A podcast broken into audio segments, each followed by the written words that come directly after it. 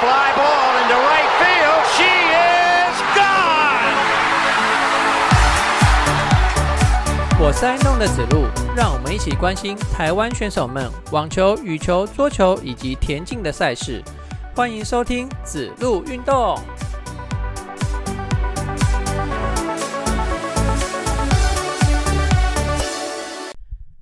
欢迎收听子路运动第二十二集节目，我是爱运动的子路。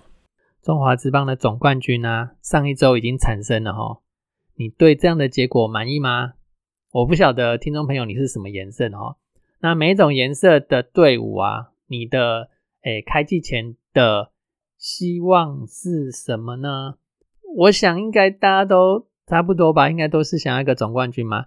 就像我们如果个人去比比赛，我们也会希望可以拿到冠军啊。但是冠军终究是只有一个人，只有一支球队啦。其他的球队、其他的人都是不开心的，都是不满意的啦。不要说不开心，其实球员也很辛苦的在拼命啊，在场上拼命啊，多给他们一些鼓励吧。这样子我们心情会好一点，球员的心情也会好一点嘛。哦，少酸一点他们。那另外呢，就是本周，诶，昨天开始有温度下降的现象了哈。那可能礼拜二、礼拜三到礼拜四的白天温度会有点回升。我看气象报告哈，到了礼拜四的晚上哦，温度会急剧的下降哦。那尤其是北部啊，那个温度会可能会降到十五度以下哦。然后中南部呢，也有可能到十八度、十九度哦。这个温度会有个急剧的变化。如果诶你家里有长辈的。啊，其实我们自己是大叔了，我们自己也有点年纪了哈，要注意一下这个保暖哦，尤其是这个温度有急剧变化的时候哦，很比较容易有心血管的问题跑出来哈。大衣啊，准备拿出来穿的，然后家里的棉被也要把它比较厚重的棉、比较保暖的棉被啊，也要把它拿出来了哈。好，那我们接下来就来进行我们今天的节目。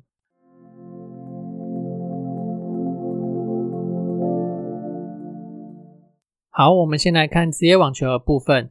那这场比赛是 ATP 挑战赛 C 七五等级的哈。之前有说过嘛，七五等级的是诶挑战赛里面等级相对比较低的比赛啦哈。这场 C 七五等级的赛事呢，总奖金是八万美元，然后冠军奖金呢是一万八千四一万零八百四十美元哈。这边讲的。那个冠军奖金是单打的冠军奖金哦，那双打的就又有不一样的啦哈。这场赛事啊，它是位在日本的松山哦。参加这场赛事的选手呢，总共有四位。单打的选手有许玉修、吴东林跟庄吉生哦。然后许玉修单打打进去到八强，另外吴东林跟庄吉生呢，则是在第一轮的时候就止步了。那另外呢，双打部分有许玉修跟庄吉生还有贺成瑞参赛。那许玉秋跟庄吉生呢，都双打第一轮就输掉了。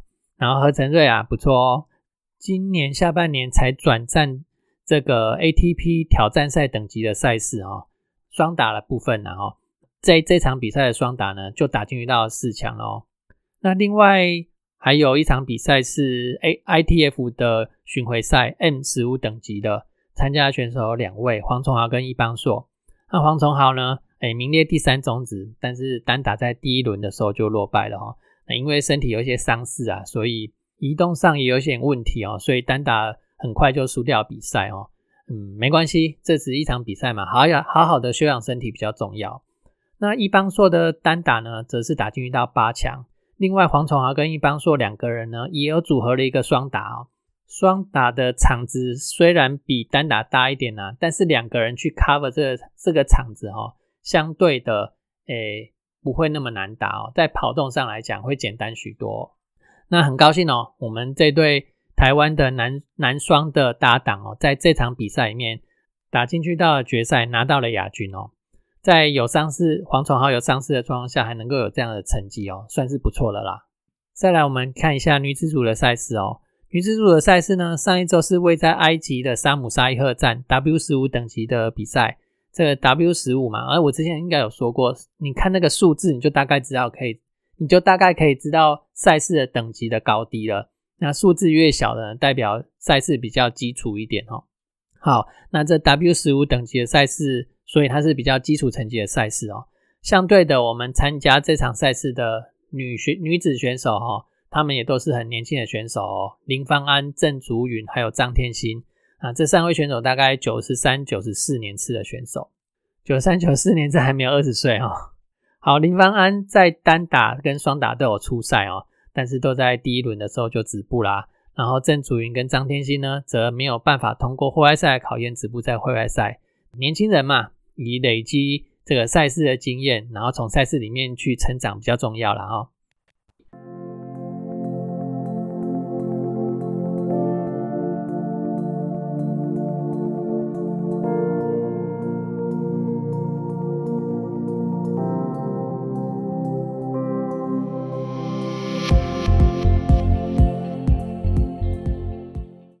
节目的第二单元呢，我们来看的是羽毛球 BWF 羽毛球赛事哦。上周有三个不同层级的赛事进行哦。我们首先就先从赛事等级比较高的韩国羽球公开赛来看哦。诶，它的名字叫做韩国羽球公开赛嘛。照理说呢，参赛的地主选手会是最多的哦。但是上周的这场韩国羽球公开赛呢，却不是这样子哦。所以我们就先来看一下这场赛事的轮廓啦。这个男单、女单、男双、混女双，然后混双五个项目都是三十二签，所以会有一百六十个参赛名额哈。但是韩国选手在一百这个一百六十个参赛名额里面，只占了二十九个名额而已。我们再来看一下，诶，我们在台湾旁边的那个羽球大国，人口上亿的羽球大国，亚洲有两个嘛，一个印度，然后一个是中国。来参加这场赛事的中国选手呢？总共只有三位，然后印度选手呢？嗯，我看一下啊，这是我自己统计的啦，只有一位。所以 这两个人口上亿的羽球大国，总共只有四位选手参赛哦。哎，其实还有一个啦，印尼啊，印尼也是人口上亿的羽球大国嘛，哦，那的他们这场比赛呢，总共派了七位选手来参赛。所以这三个上亿的羽球大国，人口上亿的羽球大国，总共只有十一位选手哦。再来，另外两个东南亚的人口也是相对多的，五五千多万人的马来西亚跟泰国，马来西亚应该有五千多万人了哈。马来西亚派了十四位哦，这相对多了一点点哦。然后泰国呢，总共也只有派六位选手参赛而已。另外，我们再来看一下欧洲的羽球大国哦，比如说我们男单的诶世界排名第一的这个安塞龙，他们丹麦的这这个国家没有派人参赛。然后，诶，女单有一个马林嘛，所以那个西班牙也是欧洲的羽球大国啊，只有派了两个人来参赛。然后还有其他啦，什么一，诶，德国、瑞典等等的哈，欧洲总共来的人也不超过十个。奇怪，怎么大家都那么不同不捧场哦，都没有来捧这个韩国的场子嘞？好吧，大家都不捧场的状况之下，相对的就让很多排名在中后。半段就是三三十几名啊，四十几名，甚至五十几名的选手都有办法直接打会内赛了哦。好，那我们就来看一下最捧场的两个国家啦。日本总共派了二十四位选手参赛，然后台湾总共派了五十位选手参赛，几乎这是一百六十位选手里面的三分之一。哎，我更正一下哈，不能说五十个选手啦，应该说五十个名额啦哈，因为有的选手他会诶男双。打，然后混双也打嘛，然后相对的女双打了，然后混双他也去打女子组的那一部分嘛，哈，所以应该说五十个名额啊，不是五十个选手哦，这是不一样的。好，那我们刚刚大概看了一下这场赛事的轮廓，因为一些羽球大国都没有派选手来参赛哦，那导致啊，哎，我们就很有，哎，其他的选手啦，不要说我们啊。包含还有很多很多的国家，他们就也都有办法派一些，诶，排名比较落后、比较在三四十名甚至五六十名的选手，都有办法挤进来打这个会内赛啦。所以啊，相对的就给很多选手有机会啦。好，那我们就来看一下这场这场赛事的结果哦。那因为前面有讲到嘛，我们参赛的选手太多啦，所以我就没有办法一个选手一个选手这样讲哦。我用重点的方式来讲一下这场赛事啊，我们男单总共有九位选手参赛哦，真的是蛮多的。嗯，几个重点选手，像是廖卓甫啊，打进遇到了八强，在在八强的晋级过程中啊，第一轮哦，他又遇到了周天成。周天成，诶，我们上周的节目有讲到嘛，哈，周天成才刚在也是超级三百系列的德国海洛公开赛拿到冠军，那马上飞回来台湾呢，那也可能是因为体力受到影响了哦，所以他第一轮就输给了廖卓甫。这廖卓甫一路打上去啊，就直接打进去到八强了哦。在八强的时候遇到我们另外一位台湾选手王子维哦。那廖卓甫输了比赛哦，王子维相对的赢了这场比赛以后，就晋级到四强里面去哦。那另外一位晋级到八强的男单选手呢，是林俊逸哦。林俊逸在八强的时候输给了日本的渡边航贵。好，那以上就是三位晋级八强的男单选手哦。然后我刚有提到王子维赢了廖卓福晋级到四强嘛，然后四强的时候他又遇到了渡边航贵哦，很可惜哦。渡边航贵连载了两位台湾选手，导致王子维在四强的时候落败，止步在四强啦。好，再来我们来看一下女单的部分哦。女单的部分呢，戴资颖没有参赛，所以排名最高的另外一位台湾选手是许文琪。那许文琪这次的签表其实不错了哈，他在第一轮哦遇到台湾新生代的选手黄佑勋，黄佑勋十月才刚满二十岁哈。很可惜啊，他在这场比赛没办法打赢学姐许文琪啊，那止步在第一轮。那许文琪呢，晋级到八强以后，遇到了日本选手高桥明日香。其实这个高桥明日香，他的排名也也没有多好哦，应该也是四五十名左右。那很可惜哦，许文琪哎落马了，没办法晋级到四强里面去哦。总共八名的女单选手参赛啊，只有许文琪一位晋级到八强。其他选手呢都在第一轮跟第二轮止步哦，因为八强是第三轮嘛哈。再来我们看一下男单的部分，男单呢有十一组人马参赛，超多的十一组，十一组里面呢进到八强的总共有四组哈。李泽辉跟杨博轩呢在八强的时候打败了同样来自台湾的张科奇跟玻利维的组合，晋级到四强里面去。再来李方任跟李方志啊这位这对这组。大会的第四种子哦，也在八强的比赛里面淘汰了第七种子的日本选手，然后晋级到四强里面去。还有一个组合就是我们的林洋配啊，林洋配荣荣这次大会的第二种子哦，啊也在八强的比赛呢打败了日本的选手，晋级到四强里面去。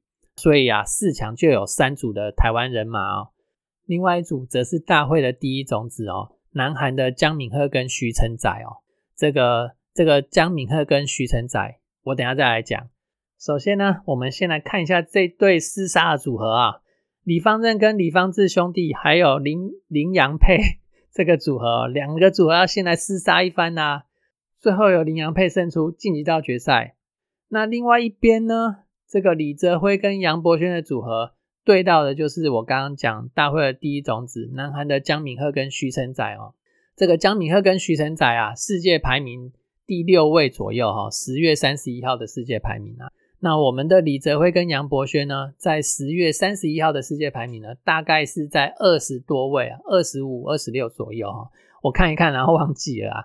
反正那个排名本来本来就是动态的嘛哈，所以诶也不太需要去拘泥说它一定是二十五或者是二十六了哈。总之呢，这个徐徐承宰跟江敏赫组合，就是南韩派出来要把冠军留在。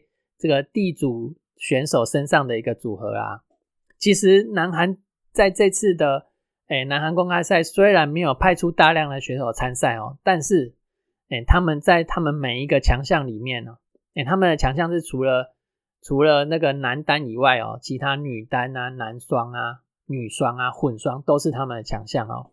他们在这几个强项里面都有派出固定的组合，就是诶世界排名最高的。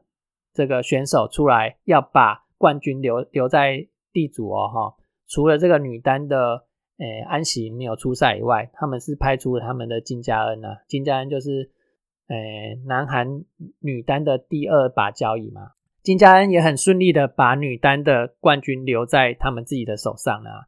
那接下来呢，男男双这个部分呢，许真爱江跟江敏赫在这个男双的羽球界也是很有名的哦。也是南韩羽球界的男双的第一把交椅啊！可是李泽辉跟杨博轩呢？这场比赛，哎，这个什么艾尔达有转播，艾尔达这次是从四强以后才开始有转播了哦。那我刚好就看到这场这个江敏赫跟徐承宰对上我们的李泽辉跟杨博轩哦，非常的精彩。我们的选手表现的非常好，硬是把他在四强给拦下来了哈。然后决赛呢变成了台湾选手的对决。最后呢，李泽辉跟杨博轩不但赢了第一种子哦，在决赛也赢了大会的第二种子的林洋配，拿到了冠军。这个冠军呢，这个冠军呢，要好好的恭喜一下李泽辉跟杨博轩哦。这同时是他们这个组合有史以来的第一个超级三百系列赛的冠军哦。恭喜李泽辉跟杨博轩。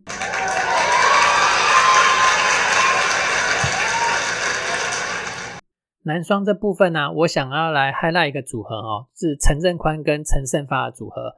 因为在我上周的节目里面有提到嘛，哦，陈振宽跟陈胜发这个组合啊，他已经连续三三周哦，都拿到了冠军哦。虽然，诶，前面的连续三周拿到冠军里面有两周是比较基础层级的国际赛啦，然后第三周拿到的冠军呢是超级一百的吉隆坡大师赛。虽然呢，这个。成绩都还不算太高的比赛哦，但是你要这样子连过好几关，拿到拿到胜利啊，然后都没有输球，也是不是很容易的事情啊哦。他们这个组合啊，这次也有参加南韩公开赛哦，只是他们在第一轮的赛事里面就遇到了我刚刚讲的这个南韩的第一种子姜敏赫跟徐承宰的组合，那诶两个人以些微的比数败下阵来，很可惜啊，没有干掉第一种子哦。那所以陈振宽跟陈胜发这个组合呢，就在第一轮的时候输球了。哈，没关系，没关系，真的没关系，就是前运不好嘛。之后啊，我再持续追踪这个陈振宽跟陈胜发这个男双的组合哦。好，那再我们看一下女子单、女子双打部分。女子双打我们也有十组的女双女双参赛哦。这十组的女双参参赛，哎，但是我们的我们台湾排名。第一的女子双打没有参赛哦，就是邓淳勋跟李嘉欣啊，他们这个这对组合没有参赛。然后我们台湾排名第二的徐雅琴跟林婉清呢，他们则是在第二轮的时候退赛了。所以啊，等于是台湾诶女双排名第一、第二的这个组合哦，也不能说美参赛，因为因为林婉清跟徐雅琴是退赛了。好，反正就是照我刚刚讲的这样子 啊。好，那女双啊，有虽然他们两个组合都没有办法顺利的打下去哦，但是还是有两个台湾的女双组合打进到八强，分别是杨祖云跟詹佑珍的组合，还有许玉慧跟林子云的组合啊。只是啊，很可惜的，他们这两个组合在八强的时候相遇哦，那所以就只能有一组选手晋级啦。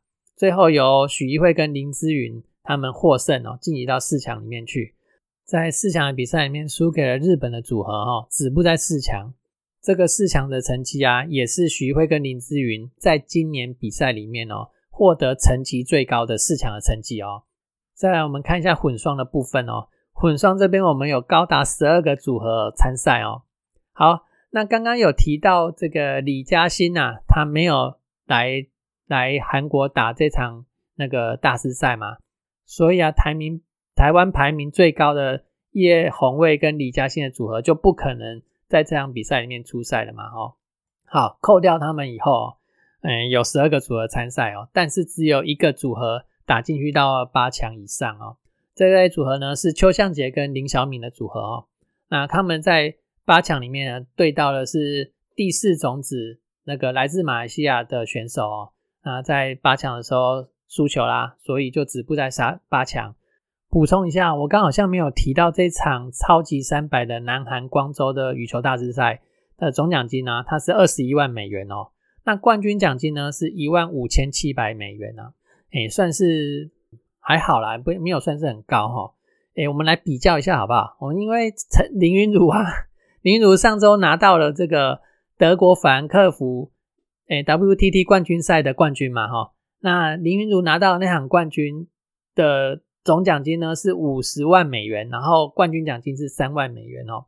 所以这个桌球的冠军赛的等级哦，这样子比好像也不好啦哦。反正因为苹果跟橘子，你要比哪个比较甜，这样子也怪怪的，各有各的风味嘛哈。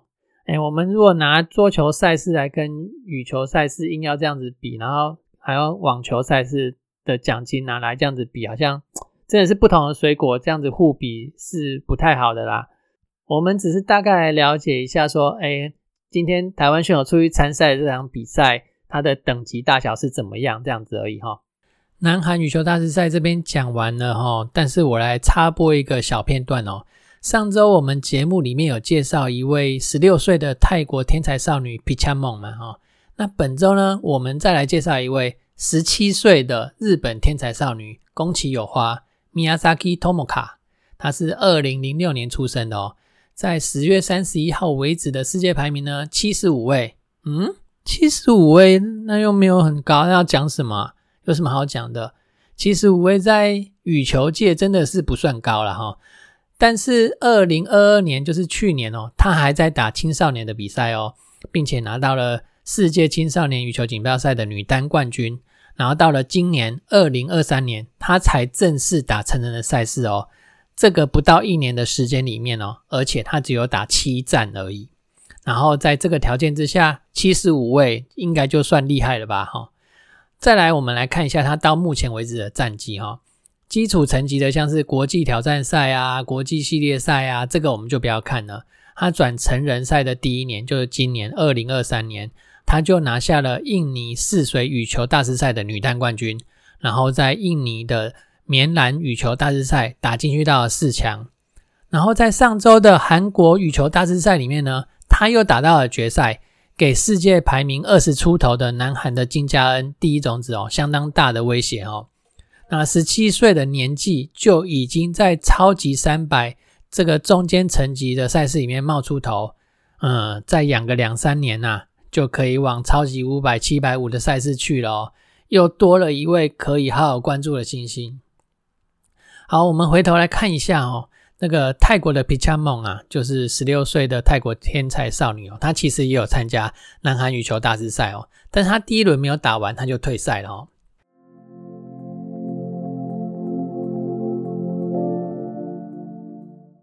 好，刚刚的南韩羽光州的羽球大师赛讲完以后呢，哎，台湾选手另外还有参加的是这个国际系列赛部分哦。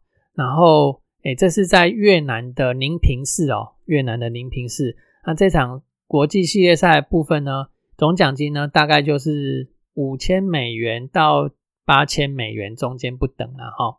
好，那在这场越南宁平市的大师赛啊。哎，我们来看一下台湾选手的成绩哈。首先呢是林俊逸的同学黄品贤呐，两个人是诶年纪相仿啊。他们两个我印象中他们两个是同学啦，只是黄黄品贤都在打国内的赛事啊，他终于踏出去打国际赛哈。然后他来参加这场这场国际系列赛哦，也拿到台湾选手最好的成绩哦，打进到第五轮的四强的成绩哈。因为这是六十四千的比赛哦。那黄品贤是八十八年次的哦，因为刚刚有讲说他是林俊逸的同学嘛，林俊逸大概就是台湾中生代的选手啦，那所以黄品贤呢也会是台湾中生代的选手哦。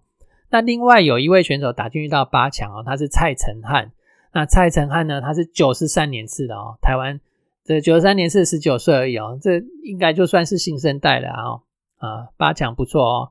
然后十六强的部分呢有两位选手哦，一位是郑凯。郑凯是从会外赛打进来的哦，他是九十四年次，九四还九五啦哦，这个资料没有很清楚。那另外一位选手是许玉汉哦，他也是打到十六强，他是九十一年次的选手。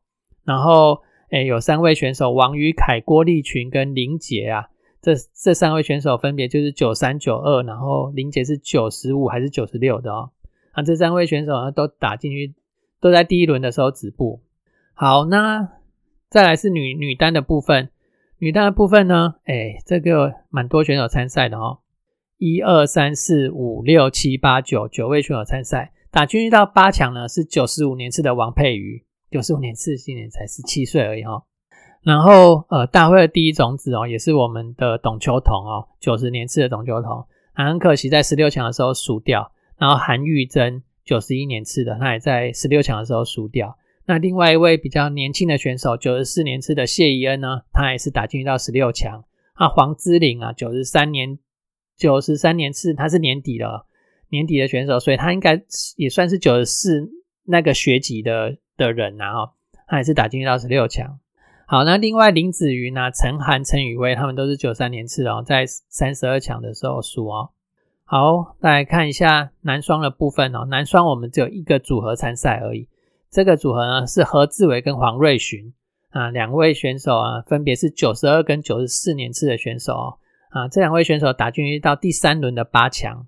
然后女双的部分，女双我们来看一下，嗯，有五组五个组合参赛哦。首先是陈妍霏跟孙亮琴，这个九十七年九十七学年度不是九十七年次的选手哦，打进到四强哦。哎，这几岁而已啊。陈妍霏跟孙亮琴，我们年底再来看一下他们今年的战绩哦，因为这这个组合也打了好几场国际赛哦。如果你的儿女哦，就大概这个国中、高中、高中的年纪哦，然后他的诶有一项对，不管是羽球或网球或桌球啦，什么技能特别好，你会这样子花钱让他出去比赛吗？如果你是家长的话，你的你的小孩有有这样的天分的话，你会让他们朝这个方向去发展吗？哈，嗯，好，那庄杰瑜跟林佳恩呢，还有陈涵跟黄之玲呢？哎，这个也都是九十二、九十三年次的选手，这两个组合都打进到十六强。然后，呃，三十二，哎，三十二强的组合两两个组合哦，陈佑佳、杨佳琪的组合，还有谢依恩、谢依晨这对姐妹哦，啊，他们这边也都是 九十五、九十六年次的哦。谢依恩稍微大一点啊，九十四年次，那妹妹九十六年次哦。然后陈。陈宥嘉跟杨佳琪呢，则是都是九十五年底的选手哦，这所以他们应该算是九十六年那边的人了哈。再来混双的部分哦，混双的部分呢，哎，三个组合，那哎何志伟跟陈妍霏啊打进到八强，然后方俊凯跟谢依晨呢也是打进到八强，黄瑞群跟孙亮琴的组合呢，则在十六强的时候止步。好，那以上呢是在越南宁宁市举行的国际系列赛。接下来啊，我们要看一下在挪威举行的国际系列赛部分。在挪威举行的国际系列赛，也以土营的选手参赛的人数比较多，还是全部都是土营的？因为我没有所有的选手都知道他的母队是哪一队了哈。好，那这个这个在挪威举行的国际系列赛啊，男单选手两位选手参赛哦，这两位男单选手都是土营的选手哈。丁彦成跟马成义，九十三年次跟九十四年次的选手，两位选手分别在三十二强还有十六强的时候止步，就是第一轮跟第二轮的比赛啦。哈，女单的部分呢，女单的部分有五位选手参赛哦。首先呢是两位打进遇到八强的选手，而且这两位选手都是从户外赛开始打起哦。杨玉琪跟李品仪哦，两位选手都打进遇到八强，其中李品仪她是九十五年底的选手。九四五年十二月，所以现在都还没有过这个是几岁的生日啊？因为他十二月的嘛，所以他应该算是九十六年次那边的人哦。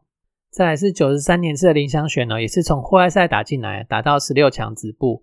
然后廖瑞琪九十六年次还有李志佩啊，那也两位也是从户外赛打进去的哦，在三十二强的时候止步。哎，是你从户外赛打进来哦，就不简单了哈。再来，再来是这个男双的组合，男双只有一个组合参赛，张月玲跟楚博荣。对，前几节节目都有提到这对男双组合哦，因为他们近期比较常常出国去比赛哦。那这对组合呢，哎，是九十一、九十二年次的组合哦。那在这场比赛打进到十六强。然后女双的部分有三个组合参赛。这三个组合分别是李智佩跟王怡珍打进到十六强，然后李品仪跟廖瑞琪呢打进到十六强，都很年轻哦，都很年轻，真的是。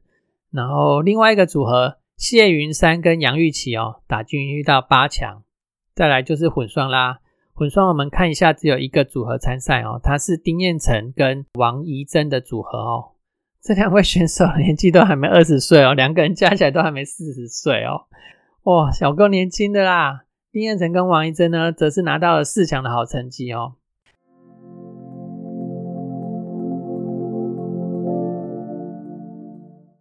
接下来我们看一下桌球喽。那桌球上周举行的是那个 WTT 的常规挑战赛啊，它是位在中国的太原哦。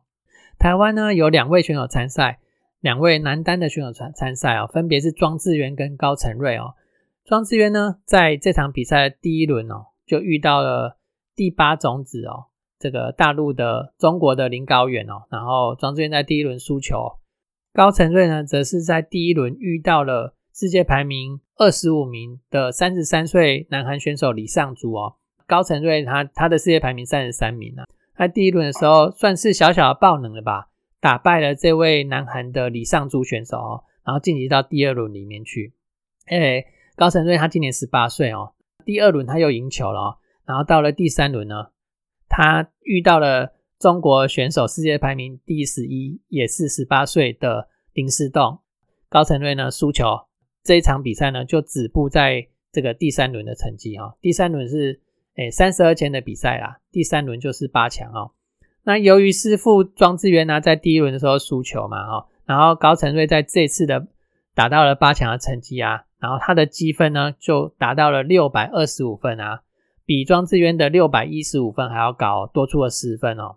所以十一月十四号公布的最新世界排名呢，将首度高过他的师傅庄智渊呢。哈，我看了一下今天十一月十四号的世界排名啊，高承瑞三十二名，然后庄智渊呢，则是掉到了三十三名。